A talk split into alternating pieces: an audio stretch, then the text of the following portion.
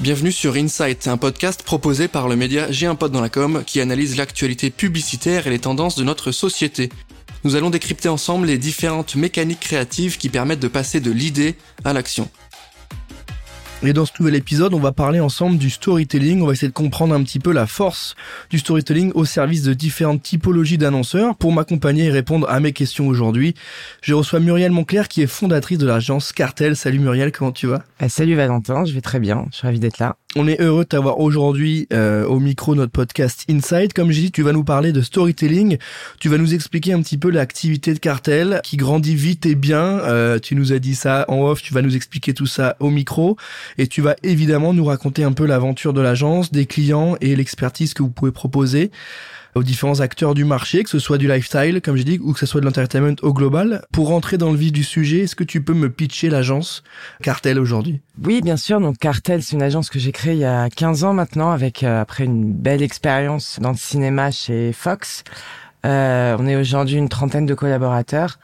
Euh, on accompagne nos clients dans leur strate de lancement de produits ou de contenus en event, en relation presse, en influence et en social media. Donc on travaille pour euh, les leaders de ces industries, notamment Warner Bros, Activision pour le jeu vidéo, Paramount, OCS ou euh, Netflix pour les plateformes, et mais aussi des plus indépendants comme le Pacte, Studio Canal ou des prod télé comme Media One depuis quelques années, on a développé notre savoir-faire. En tout cas, on l'a mis euh, au service de nouveaux secteurs et je pense que c'est un petit peu ce dont on va parler euh, dans le sport, notamment avec Bellator, la ligue de MMA qui s'est lancée en France l'année dernière, mais pour des marques aussi comme The Couples ou Casamigos ou Rémi Martin. C'est hyper intéressant. Euh, le MMA, tu reviendras sur ça avec nous, mais il n'y a pas eu beaucoup de choses qui ont été faites avant, donc il y a un petit peu un nouveau terrain d'expression euh, qui peut arriver. Et je pense que ça peut être à la fois un peu stressant dans la mesure où t'as pas forcément de référents ou de choses à aller découvrir en France, et en même temps c'est, euh, bah, tu peux jouer toutes tes cartes, il y a tout à faire, il y a tout à créer. C'est un sport qui débarque en France de manière un peu plus officielle, donc ça doit être hyper stimulant. Euh, on a parlé storytelling. J'aimerais bien pour commencer que tu nous fasses peut-être ta définition à toi du storytelling ou que tu me dises ce que tu mets derrière ce concept, comment tu vois un bon storytelling, qu'est-ce que ça signifie pour toi? Il y a, euh, je pense que ce qui est, enfin moi je dis toujours que nous, euh, notre job, c'est justement de raconter des histoires, raconter la bonne histoire auprès de la bonne personne, donc euh, d'avoir un message qui est suffisamment clair et, cohérent et, et communiquer sur le bon canal pour toucher encore une fois la personne qui est capable de l'entendre.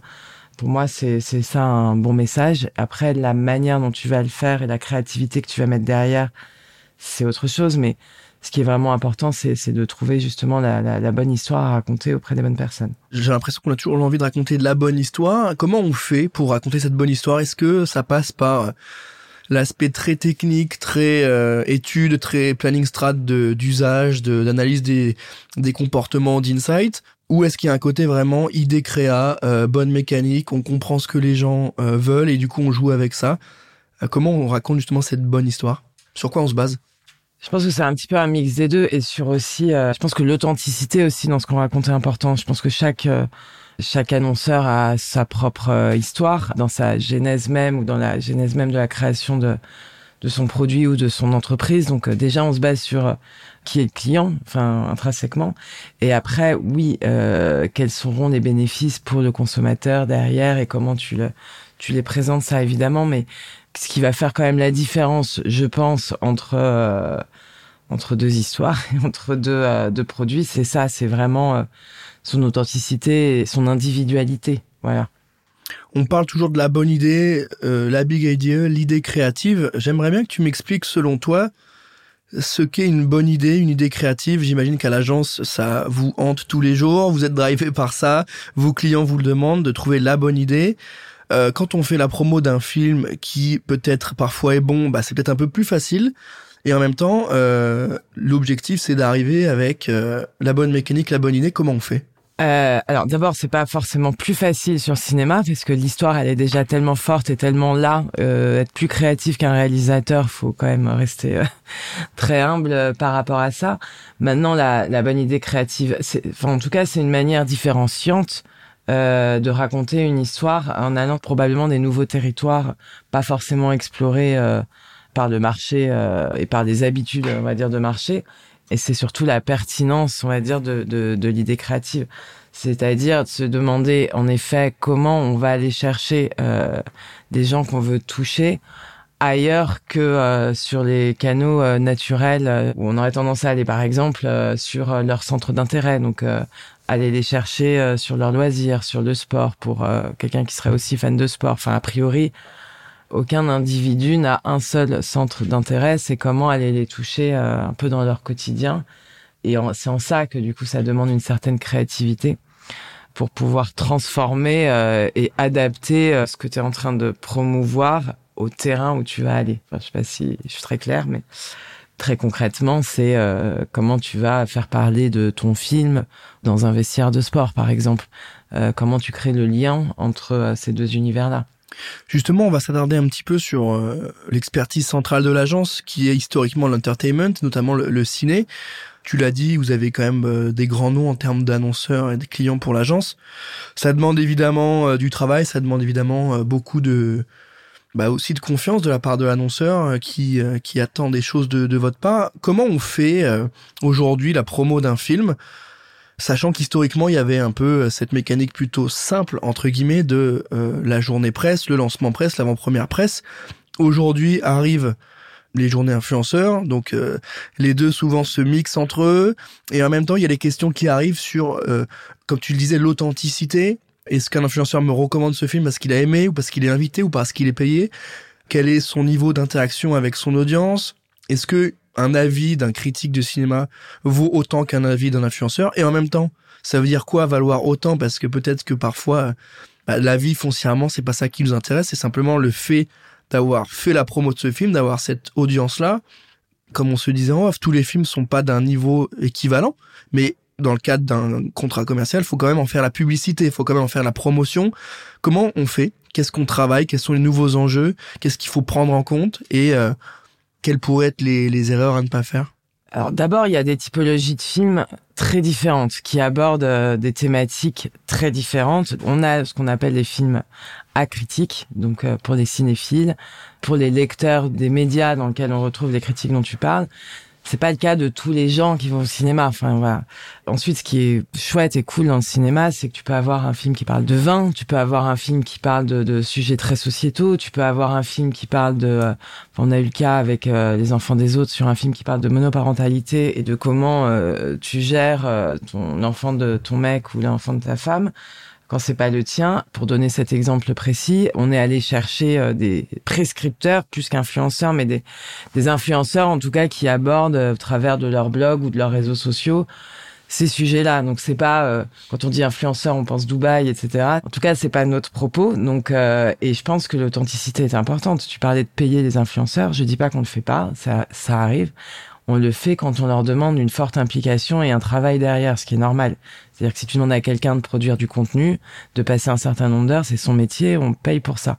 Mais si tu vas chercher quelqu'un qui va pas être cohérente euh, avec, encore une fois, le message, et on dit ça pour un film, c'est vrai pour n'importe quelle euh, collaboration euh, que tu vas, que tu vas mener avec ton influenceur, si c'est pas cohérent avec son feed, si c'est pas cohérent avec son propos, et si la seule motivation de la collaboration et le cacher, ça marchera pas. Enfin, ça sera pas crédible. Donc, on n'attend pas d'un influenceur un avis critique. On attend d'un influenceur de porter euh, un message fort du film. Donc, euh, je parlais d'exemple de la monoparentalité. Si on parle de, de Marvel, euh, c'est on a des ambassadeurs et des communautés qui sont très fortes autour de Marvel, de, et on a besoin de leur approbation et, et de la validation de, de, leur soutien et de leur relais auprès des fans qui les suivent, par exemple.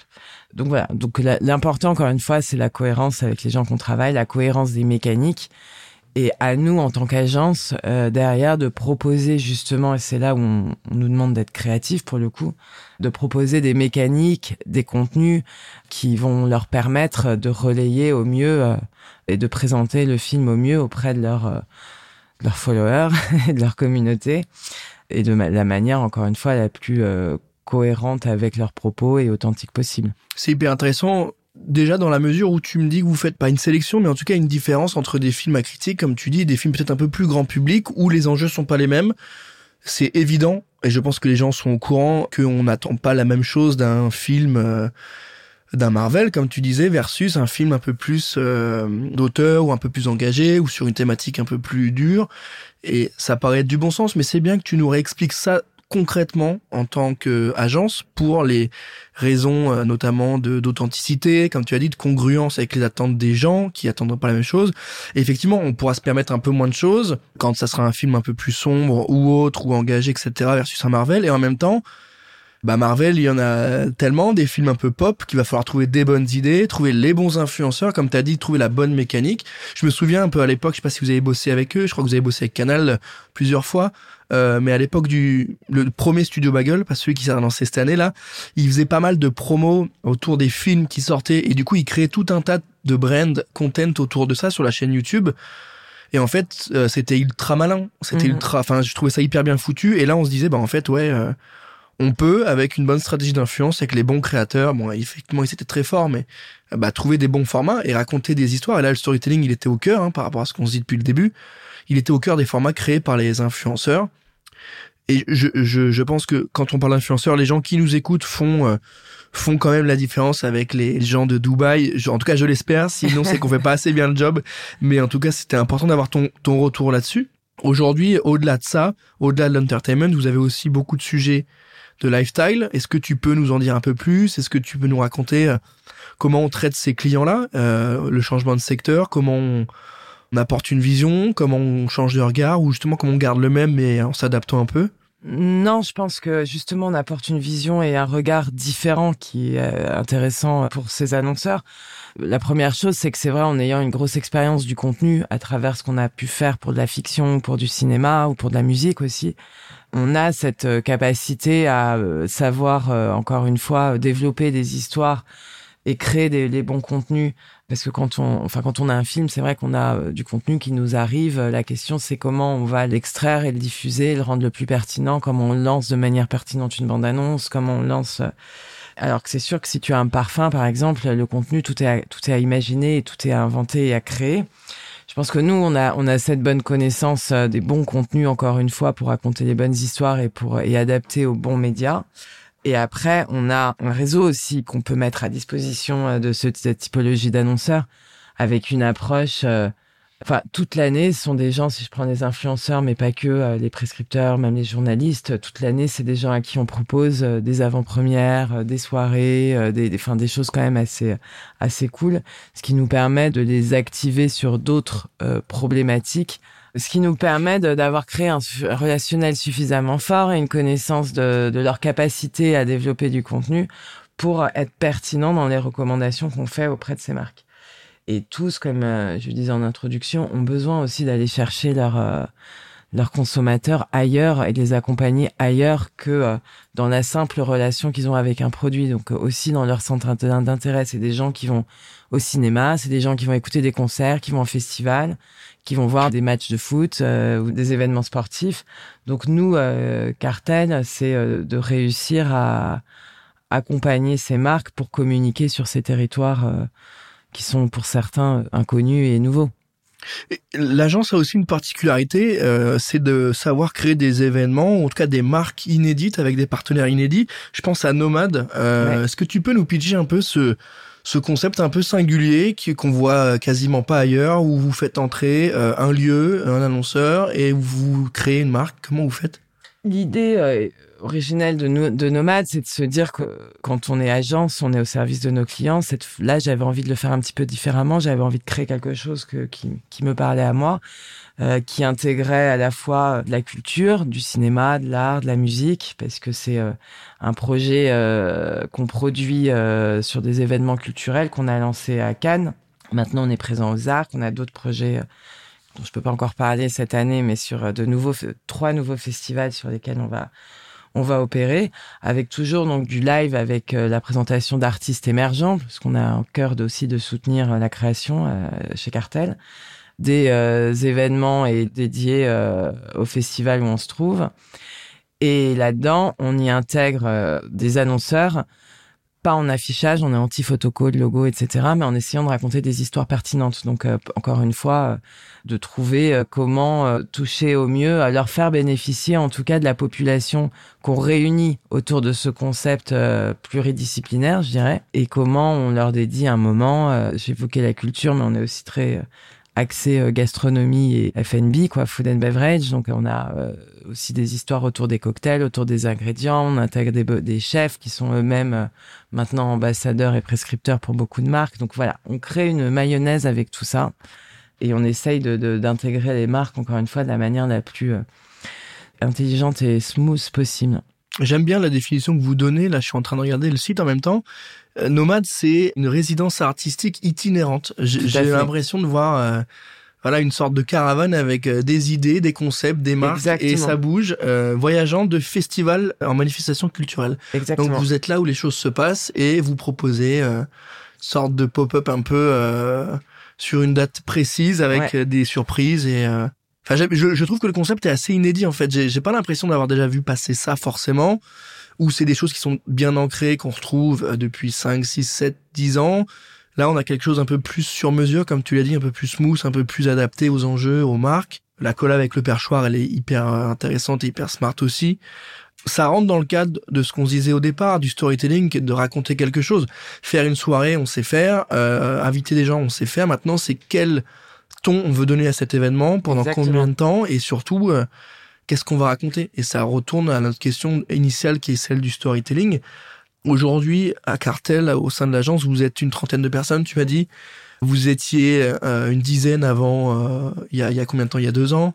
Oui, enfin pendant Covid, on est tombé à 10 personnes hein, forcément, euh, mais on était plutôt autour de d'une quinzaine, quinzaine, vingtaine de collaborateurs avant les avant le Covid. Mais là, du coup, depuis, en effet, on est parti, on est passé de 10 à 30 en en un an.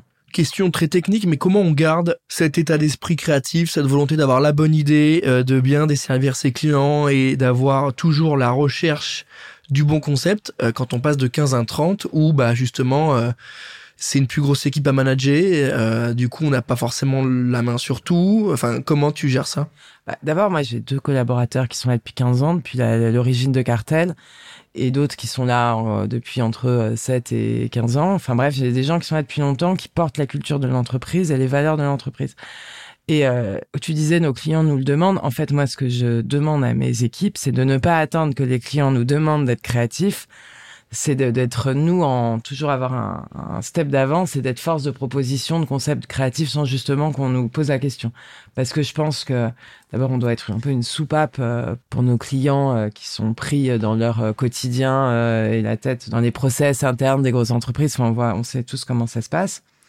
Et après, le point clé et ce qui est dans la job desk de tout le monde, c'est la veille. Enfin, en réalité, on se réveille pas un matin avec une idée qui sort de nulle part. C'est c'est c'est la créativité on l'a par euh, la veille euh, des tendances regarder ce qui se fait euh, tous les jours passer du temps vraiment du temps de qualité en regardant en disant j'ai un pote dans la com en regardant ce qui se fait sur les autres secteurs les best practices ce qui se fait même ailleurs hein, et en se posant toujours la question comment comment ça peut être applicable pour nous comment ça peut être applicable dans nos dans nos problématiques ou comment je pourrais upgrader cette idée. Enfin voilà, mais c'est sûr que c'est faut être inspiré pour être créatif. Est-ce que sur le sujet de l'entertainment, la France a du retard par rapport à des pays anglo-saxons, le UK ou les États-Unis, ou c'est juste une vue de l'esprit ça? C'est pas c'est pas du tout les mêmes marchés. D'abord, la France a quand même une grande particularité euh, avec une richesse quand même de production locale, puis une diversité de production. Euh, et ça, c'est important surtout de, à dire à un moment où tout le monde pense que le cinéma français est mort. Moi, je crois pas. Enfin, quand on voit les résultats des films, même en octobre, euh, d'innocents, euh, des enfants des autres. Enfin, il y a, plein de, de, de, films français qui ont très bien performé et, et, qui sont hyper différents avec des histoires justement euh, très différentes. Après, en termes de marketing, c'est sûr que on n'a pas le même bassin de salle qu'aux États-Unis, donc on n'a pas les mêmes budgets. Mais généralement, ce que je peux dire, c'est en tout cas sur les clients inter qu'on accompagne, la France en Europe est un des pays les plus quand même proactifs, les plus créatifs et celui qui met encore beaucoup de moyens pour communiquer parce que c'est un marché qui quand même tient le choc parmi encore ses voisins européens quoi. Mais c'est intéressant d'avoir ce point là-dessus, notamment sur les spécificités. Il y a aussi un aspect un peu euh, différent par rapport aux US, c'est que la France, c'est un marché, euh, on, a, enfin, l'aspect culturel est, beaucoup plus présent. L'aspect culturel sur les films américains aux US, on est moins dans ça. On est moins dans ça. On est plus sur de, comme tu dis, du divertissement avec euh, un gros lien vers la pop culture. Donc il y a, y a, un peu moins d'aspect je dis pas noble, mais tu vois, les, films américains, euh, ou en tout cas le marché, l'industrie fait que il y a ces consommations euh, de masse, c'est beaucoup plus euh, marketé. C'est une industrie qui est autre, je pense, et du coup ça se ressent un peu sur d'autres pays, notamment en Europe, et, et un petit peu, je pense que c'est ça la particularité aussi française d'avoir euh, des créations un peu originales qui sont défendues, qui rayonnent bien ailleurs en Europe aussi. Bah, il y a qu'à voir la course de toutes les plateformes aux créations locales, parce qu'on se rend compte qu'on peut avoir du gros catalogue euh, inter. Chaque plateforme doit avoir son lupin, son, mmh, enfin mmh. voilà, c'est c'est c'est ce qui fait le succès euh, et ce qui génère en tout cas du recrutement d'abonnés euh, dans chez les plateformes, c'est les créations locales. Mmh qui sont de qualité, qui sont euh, riches. Et après, il y a un cinéma indépendant aux États-Unis. Hein. Enfin, je, je suis pas en train de dire qu'ils font que du blockbuster, etc. non, bien sûr. on le connaît moins chez nous parce que, mais il y a un cinéma indépendant aux États-Unis et il y a des réseaux de scènes indépendantes. Euh, voilà. Mais c'est sûr que euh, que je pense qu'il faut qu'on reste fier et conscient de cette de cette richesse en France. Et que ça nous permet aussi même d'aborder euh, justement d'aborder euh, quand on travaille sur toute cette richesse de films français et toutes ces tous ces sujets abordés sans filtre. Enfin vraiment à travers le cinéma on porte aussi euh, des thématiques qui sont fortes qui font avancer les sociétés qui font avancer les réflexions etc bah, ça nous permet aussi d'aborder la manière enfin même le travail sur la promotion des blockbusters un peu différemment je pense c'est hyper intéressant. Euh, pour arriver à la fin de notre épisode, Muriel, est-ce que tu peux nous dire où sera l'agence Cartel dans 5 ans? Ah bah, on va faire l'exercice dans pas longtemps. Nous, on a... non, parce qu'on a un gros sujet de transition RSE l'année prochaine déjà. Où sera l'agence? En tout cas, on va peut-être travailler un petit peu différemment, même dans le choix des clients avec qui on collabore. Euh, les enjeux de collaboration avec nos clients, c'est juste avoir conscience aussi de la situation autour de nous et de et prendre part euh, à ça. Donc, c'est comment euh, accompagner nos clients euh, sur des nouveaux moyens de communication plus adaptés aux problématiques environnementales, de climat, écologique et sociétales qu'on rencontre aujourd'hui. Donc, je pense que où sera l'agence précisément, je ne sais pas, mais en tout cas on va essayer de tenir et de développer cette euh, cette croyance qui est qu'on est aussi là pour euh, éduquer nos clients, euh, les ouvrir, les accompagner, pas que sur la promo de leur sujet du moment, mais aussi sur l'avenir et sur encore une fois les nouveaux enjeux qui vont s'imposer à nous dans les années à venir, quoi. On termine cet épisode du coup sur une projection sur l'avenir euh, qu'on va évidemment suivre avec vous euh, et avec toi Muriel. On arrive à la fin de cet épisode. Merci déjà à toi d'avoir pris le temps de répondre à mes questions. Ben merci à toi de me les avoir posées. Merci à tous de nous avoir écoutés. On se retrouve rapidement pour un prochain épisode d'Insight. En attendant, n'hésitez pas à mettre 5 étoiles sur Apple Podcast, c'est toujours bon pour le référencement. Merci à tous et moi je vous dis à très bientôt.